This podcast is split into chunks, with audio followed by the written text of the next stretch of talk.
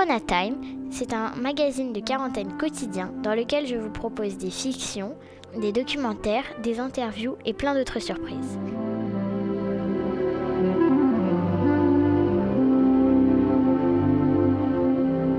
Il en faut peu pour être heureux, vraiment très peu pour être heureux. Il faut se satisfaire du nécessaire.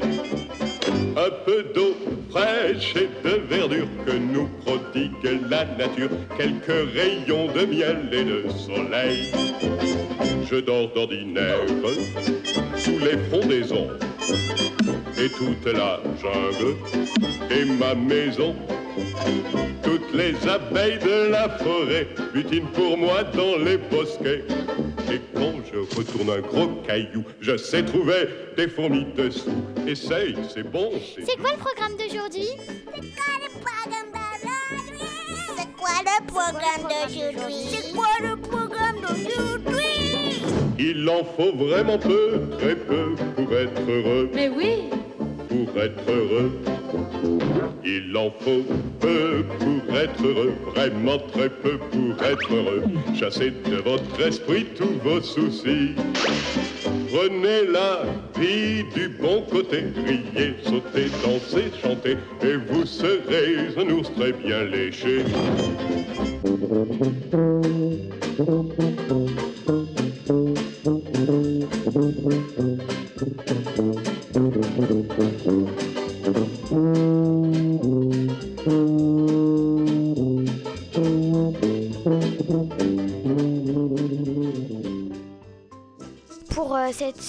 Peu spéciale et comme pendant ces presque deux mois de confinement, la nature a un peu repris sa place, nous allons interroger chaque jour des scientifiques sur les effets du confinement sur la nature.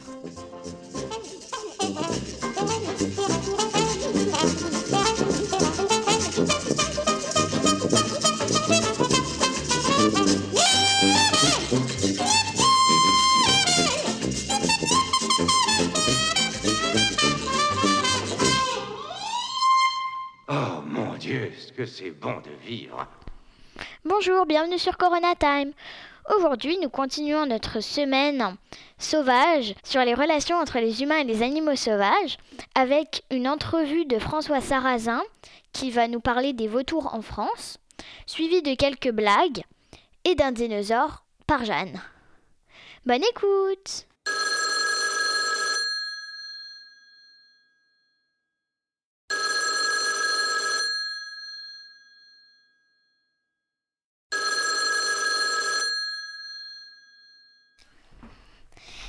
Dimanche, euh, j'ai vu passer un vautour fauve.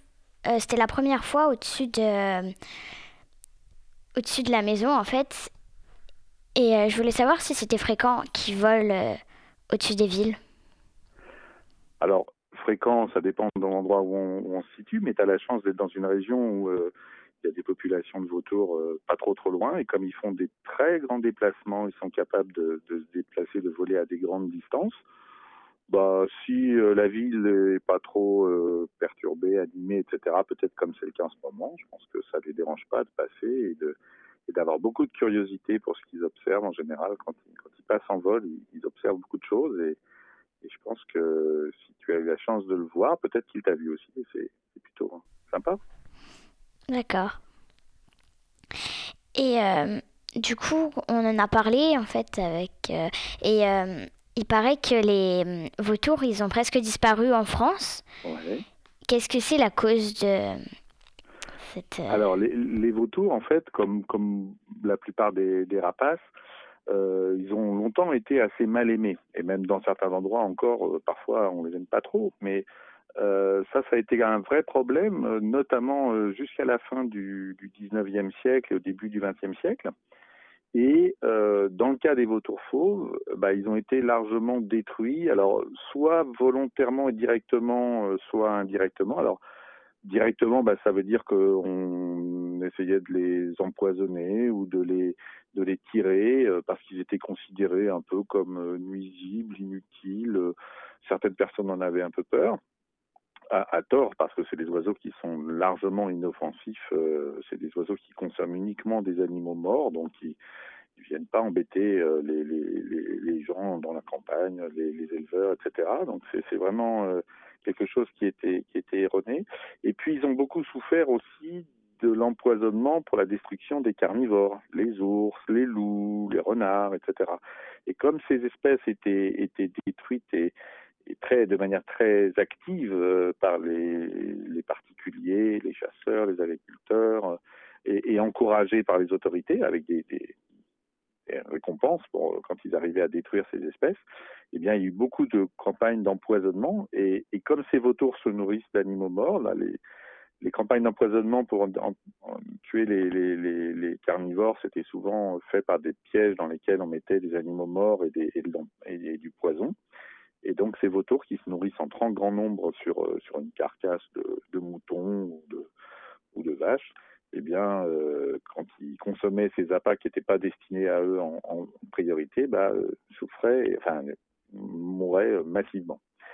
Et puis l'autre cause aussi qui a pu entraîner leur disparition, bah, c'est les changements dans les dans les élevages, le fait que les animaux morts dans les dans les élevages, on les qui meurent dans les champs, eh bien on les ramasse pour les, détruire dans ce qu'on appelle l'écarissage, hein, des, des usines pour euh, éviter qu'ils se décomposent dans la nature. Donc ça, alors c'était fait en partie pour protéger les sources en eau, etc., ce qui est plutôt une bonne chose en termes sanitaires, en termes de santé pour les humains, mais euh, ça a pu jouer sur euh, l'abondance de nourriture pour eux.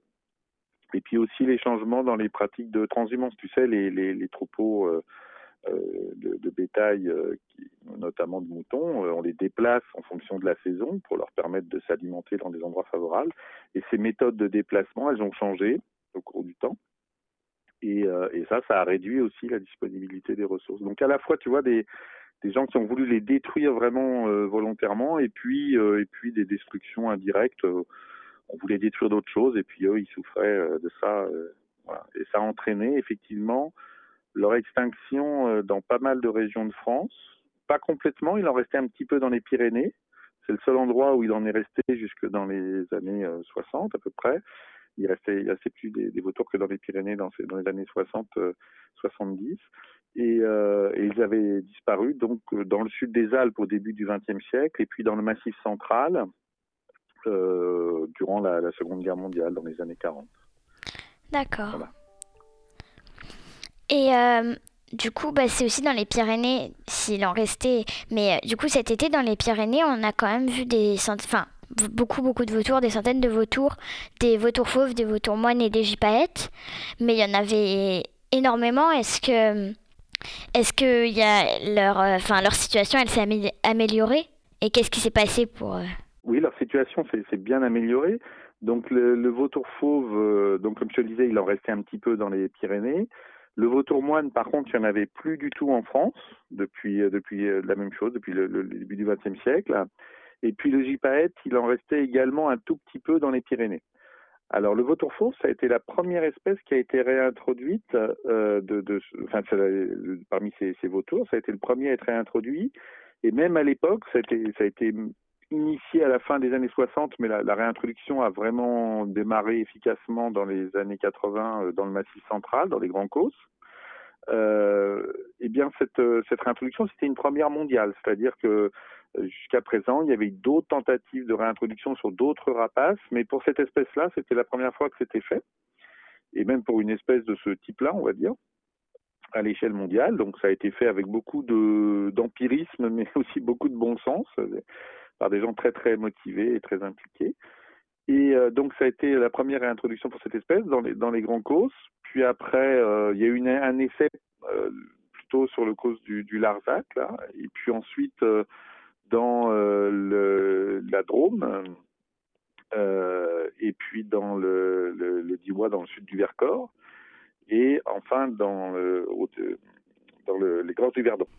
D'accord. Et, ces programmes de réintroduction, en dehors de celui sur le cause du, Larzac, ont, plutôt bien marché. Et, donc, on a des populations maintenant qui fonctionnent bien. Et, dans le même temps, euh, dans les Pyrénées, l'espèce donc a été bien sûr protégée, Et euh, sans réintroduction, l'espèce a, bien euh, repris du poil de la bête, si je puis dire, même si c'est un oiseau. et, donc, on a des populations qui sont qui se portent beaucoup mieux aujourd'hui qu'elles ne se portaient quand moi je suis né, par exemple, à la fin des années 60. Donc ça, c'est pour le vautour fauve. Le vautour moine, lui, il a été réintroduit à partir de 1992, toujours dans les Grands Causses. Donc c'est une région un peu expérimentale pour ça, enfin qui, est assez en pointe sur ces programmes et euh, ensuite aussi euh, dans le, le Verdon et dans le, la Drôme, donc dans les mêmes endroits où il y a du vautour fauve qui avait été réintroduit. Et puis euh, le gypaète barbu, lui, alors euh, il avait été réintroduit à partir de 1986 dans les Alpes. Donc il a un grand programme européen entre l'Italie, euh, la Suisse, la France, l'Autriche. Et il était présent encore en Espagne et un petit peu dans les Pyrénées. Et il a été proposé d'essayer de faire que les populations alpines, enfin des Alpes et les populations des Pyrénées de cet oiseau puissent se rencontrer. Parce que étonnamment, il n'y avait pas de contact observé. Pourtant, il y a beaucoup d'observateurs euh, pour cette population, pour ces deux populations de gypaètes. Donc depuis euh, euh, le début des années 2010, eh bien, on réintroduit aussi des euh, encore une fois dans le Vercors, dans la Drôme et puis euh, dans les Grands Causses. Et, et, ça démarre doucement. Alors, c'est des programmes qui sont très longs. Hein. Il y a beaucoup d'efforts qui sont menés là-dessus, mais on a globalement ces, trois espèces qui, en Europe de l'Ouest, se portent mieux aujourd'hui que qu'elle qu ne se les, dans les années 60, 70, voire même 80. D'accord. Et euh, qu'est-ce que c'est le rôle des vautours dans la nature, essentiellement?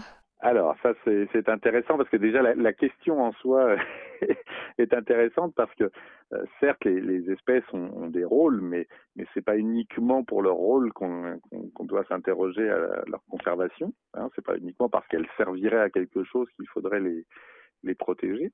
Mais euh, pour ce qui concerne la façon dont ces, vautours donc euh, interagissent et fonctionnent dans, les écosystèmes, en fait, ces, oiseaux euh, font partie de ce qu'on appelle donc les, vautours.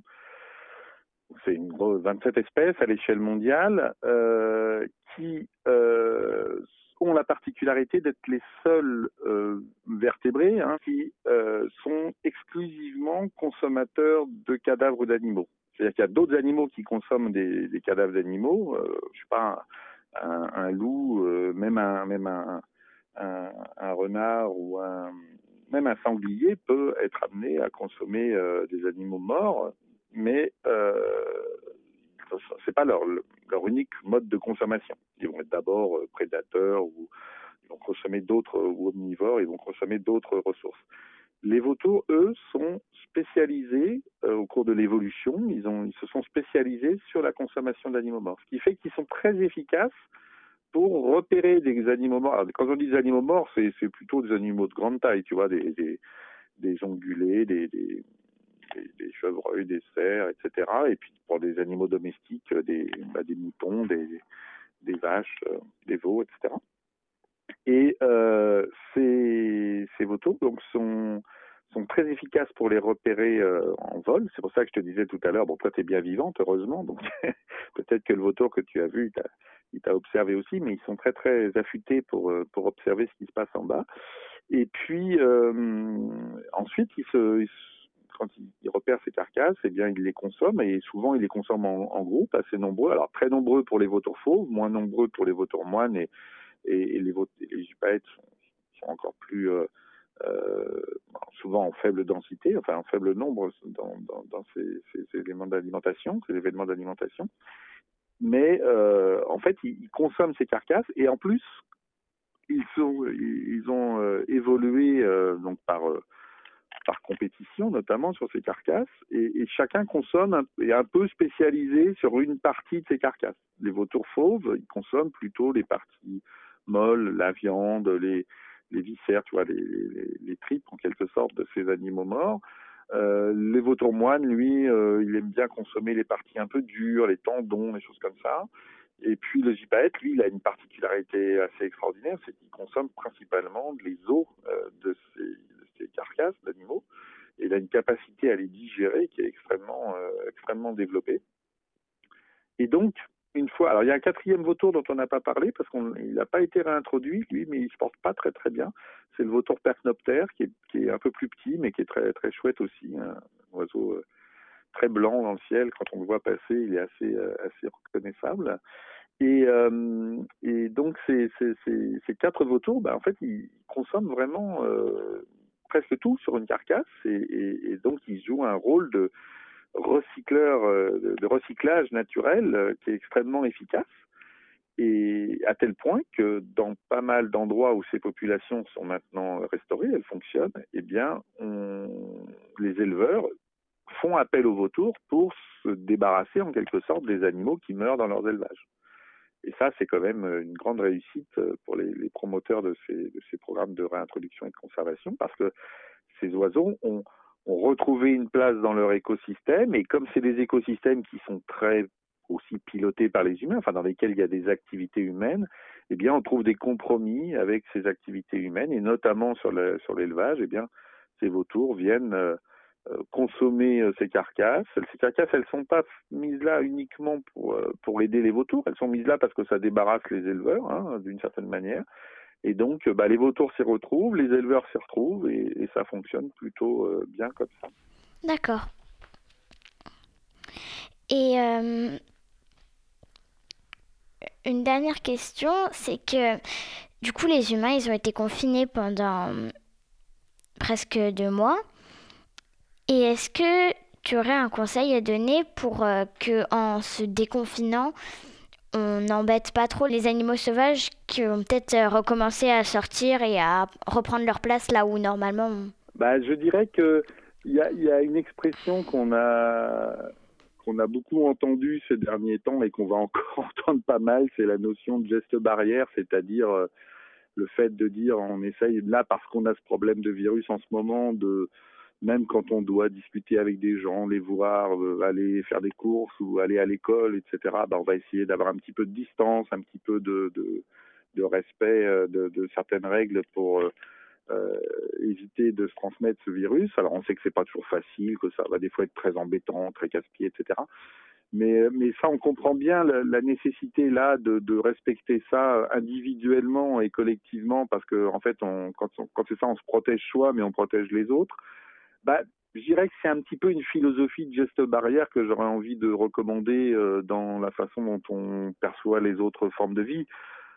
Ça ne veut pas dire qu'on ne va pas aller essayer de les observer ou de voilà d'interagir avec elles, mais on essaye de le faire avec respect, en essayant à la fois de se protéger de celles qui peuvent nous embêter un petit peu ou nous poser problème, mais surtout de ne pas trop embêter tout, toutes les autres, celles-là aussi, mais toutes les autres, euh, et, je pense que cette notion de, geste barrière, bah, elle peut être un petit peu transposée peut-être euh, d'une façon positive, hein, euh, pas en étant dans une paranoïa permanente sur la relation au vivant, mais d'une façon positive pour considérer que bah, nous aussi, on doit protéger les êtres vivants de nos propres effets sur eux et, donc avoir à la fois une capacité à les observer, à les, à, vivre avec elles au quotidien, euh, en société presque, un peu étendue en quelque sorte, au-delà de ce que nous on est société en, entre humains, mais en, ayant cette petite euh, distance de, de, respect euh, qui leur permet, ben voilà, de vivre et de, vivre à côté de nous, avec nous, euh,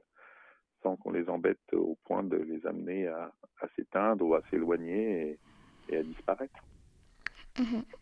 Et est-ce que tu as quelque chose à rajouter? euh, pas spécialement, si ce n'est que je vais te féliciter pour cette euh, petite euh, émission. Je trouve qu'elle est tout à fait euh, intéressante, une belle initiative. Et, toi, tu qu'est-ce que tu apprends de, ce confinement et de cette possibilité de faire de la radio avec un, certain nombre de gens comme ça? Ben, j'apprends plein de choses parce qu'on doit faire des. Je fais des entrevues, je fais des recherches, donc en fait, euh, j'apprends beaucoup de choses. Très bien, bah écoute, je te souhaite de, de continuer encore et puis euh, de retrouver une vie normale raisonnablement rapidement, comme tout le monde. Merci. Ben, merci beaucoup. Au revoir. Au revoir.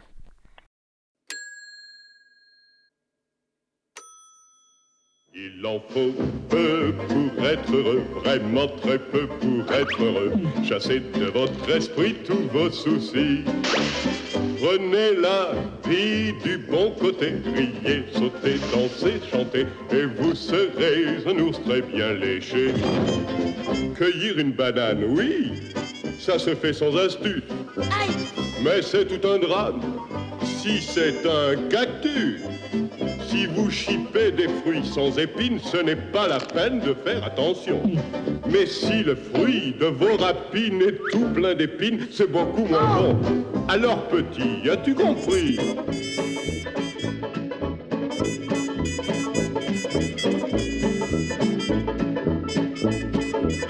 Il en faut vraiment peu, très peu pour être heureux. Pour être heureux?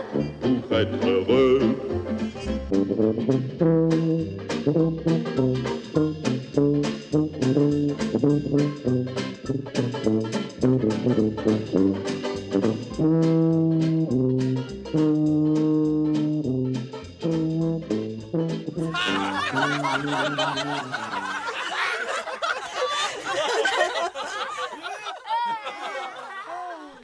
C'est l'histoire d'un pingouin qui respirait par les fesses.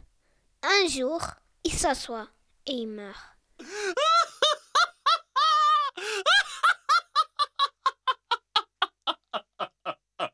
Un monsieur trouve un pingouin dans la rue et l'amène au commissariat. Qu'est-ce que je peux en faire? demande-t-il au commissaire. Emmenez-le au zoo, répond ce dernier. Quelques jours plus tard, il rencontre le même monsieur avec le pingouin. Mais je vous avais dit de l'emmener au zoo. Oui, c'est ce que j'ai fait.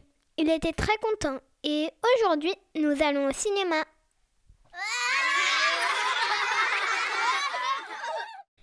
Maman, une guêpe m'a piqué au bras. Mets vite du vinaigre dessus, lui crie sa mère. Je ne peux pas, elle est déjà partie.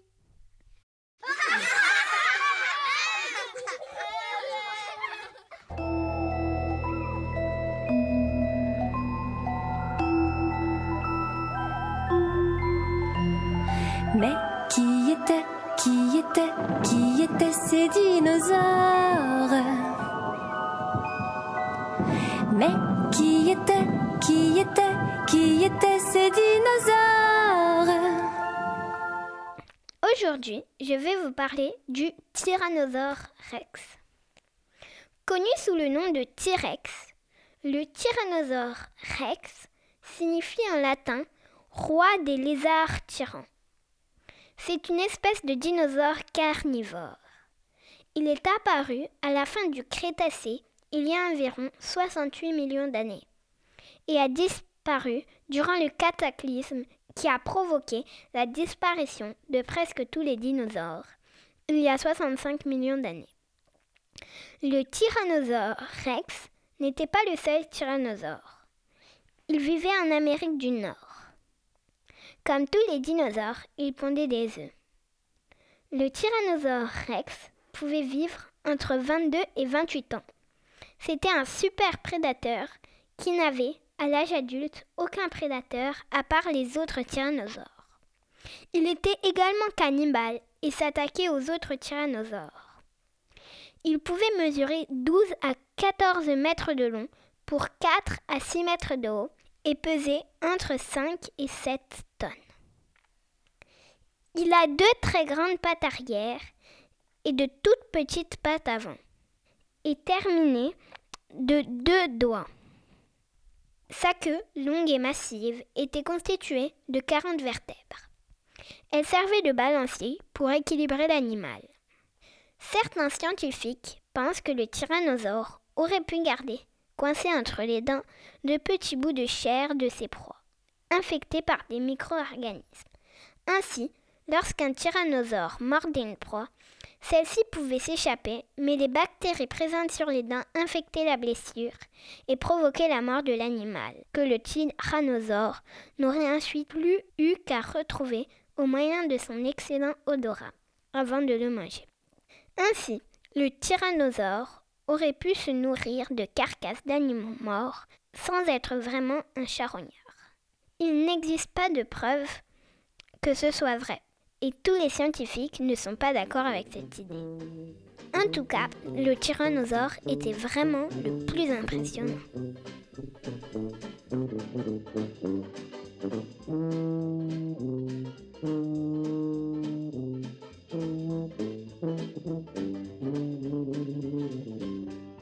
Voilà, Corona Time, c'est fini pour aujourd'hui. Nous nous retrouvons demain pour un prochain épisode.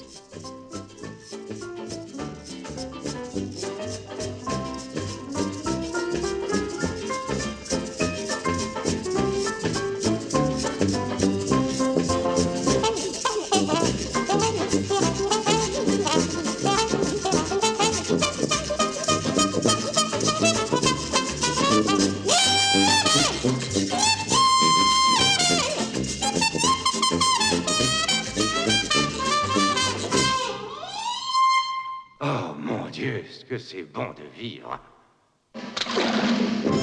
Essaie. Détends-toi. Oui. Rafraîchis-toi. Mets-toi à l'aise. Viens sur mon ventre. Et laisse-moi te dire une chose, petit frère.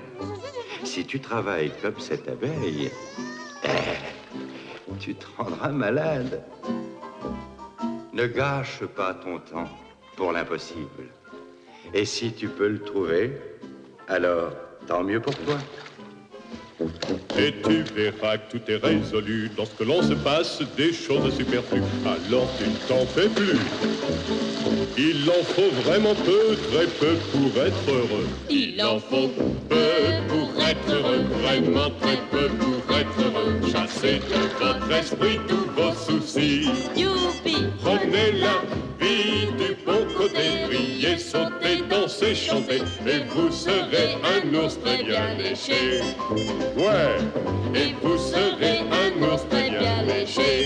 Youpi À demain. À Au revoir. demain Au revoir.